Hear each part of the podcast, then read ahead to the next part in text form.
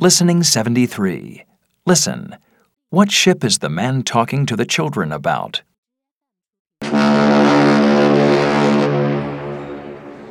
Welcome on board the Titanic Museum. Here is a ticket.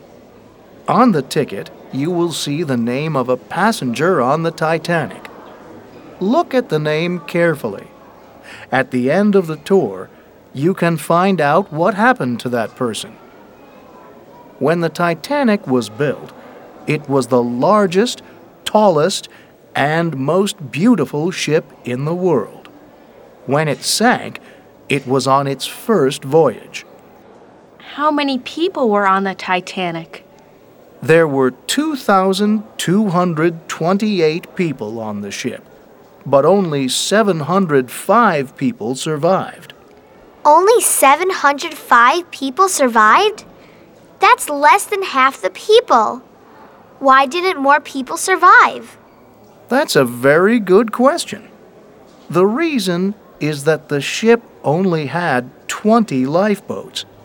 This was half the number they needed for all the passengers. No one ever thought the Titanic could sink, so they didn't think they needed more than 20 lifeboats. On April 14th, at night, the Titanic hit an iceberg. It sank two hours and 40 minutes later. It sank to the bottom of the ocean. Did divers explore the shipwreck? No, it is too deep. They sent a submarine down, which was controlled by a robot.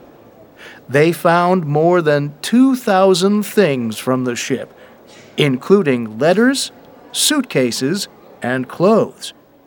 Here you can see the